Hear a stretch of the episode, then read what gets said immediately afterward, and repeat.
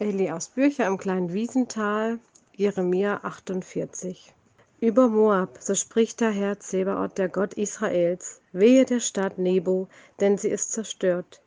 Geschändet ist Kirtjatamin und eingenommen, die hohe Feste ist zu Schanden geworden und zerbrochen. Der Stolz Moabs ist dahin, in Heschbon ersann man sein Verderben. Kommt, wir wollen sie ausrotten, dass sie kein Volk mehr seien. Auch du, Madmen, musst vernichtet werden, das Schwert wird hinter dir her sein. Man hört ein Geschrei in Horonjamin von Verwüstung und großem Jammer. Moab ist zerschlagen. Man hört seinen Schrei bis nach Zor. Denn sie gehen mit Weinen die Steige von Luhit hinauf, und man hört ein Jammergeschrei den Weg von Horonjamin herab. Flieht und rettet euer Leben. Aber ihr werdet sein wie ein Strauch in der Wüste weil du dich auf deine Werke verlässt und auf deine Schätze, sollst auch du erobert werden. Und Chemosh muss gefangen wegziehen samt seinen Priestern und Fürsten. Denn der Verwüster wird über alle Städte kommen, dass nicht eine Stadt entrinnen wird. Es sollen die Täler verwüstet und die Ebenen verheert werden. Denn der Herr hat's gesagt. Setzt Moab ein Grabmal, denn es wird völlig zerstört, und seine Städte werden wüst liegen, dass niemand darin wohnen wird. Verflucht sei, wer des Herrn Werk läss, lässig tut.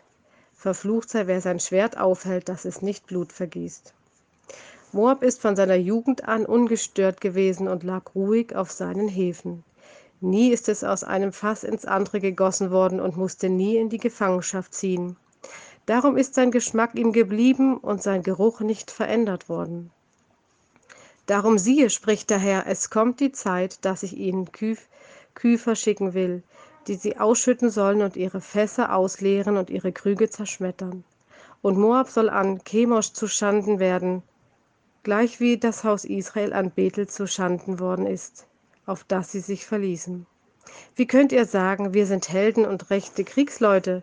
Moab wird verwüstet und seine Städte werden erstiegen und seine beste Mannschaft muss hinab zur Schlachtbank, spricht der König, welcher heißt der Herr Zebaoth denn der Untergang Moabs wird bald kommen und sein Unglück eilt herbei. Habt doch Mitleid mit ihnen alle, die ihr um sie her wohnt und ihren Namen kennt. Sprecht, wie ist das starke Zepter und der herrliche Stab so zerbrochen. Herunter von der Herrlichkeit und setz dich in den Staub, du thronende Tochter Dibon. Denn der Verwüster Moabs kommt zu dir hinauf und zerstört deine Bollwerke.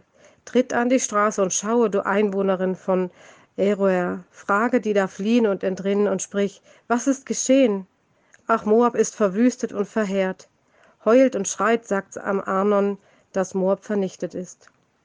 Das Gericht ist über das ebene Land ergangen, nämlich über Holon, Jahatz, Mafat, Dibon, Nebo, Bet Dibalatachim, Kiretachamin, Bet Kamul, Bet Meon, Keriot, Borzra und über alle Städte im Lande Moab, sie seien fern oder nah. Das Horn Moabs ist abgeschlagen und sein Arm ist zerbrochen, spricht der Herr.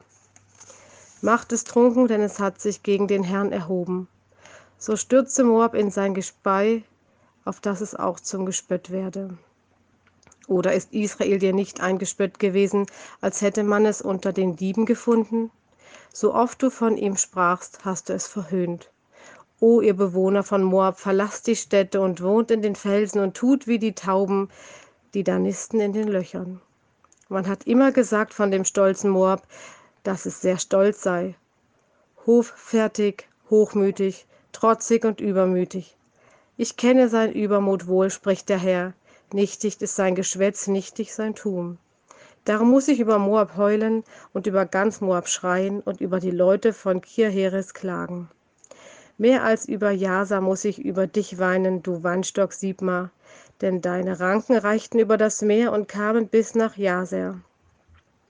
Der Verwüster ist über deine Ernte und Weinlese hergefallen. Freude und Wonne sind hinweggenommen aus dem Fruchtland und dem Lande Moab. Dem Wein in den Kufen mache ich ein Ende. Der Kälterer wird nicht mehr keltern, der Winzer nicht mehr sein Lied singen. Das Geschrei von Heschbon wird gehört als Elale bis nach Jahatz, von Zoar an bis nach Horonajamin, bis Eglat, Shelistia, denn auch die Wasser Nimrims sollen versiegen. Und ich will, spricht der Herr, an Moab damit ein Ende machen, dass sie auf den Höhen opfern und ihren Göttern Opfer darbringen.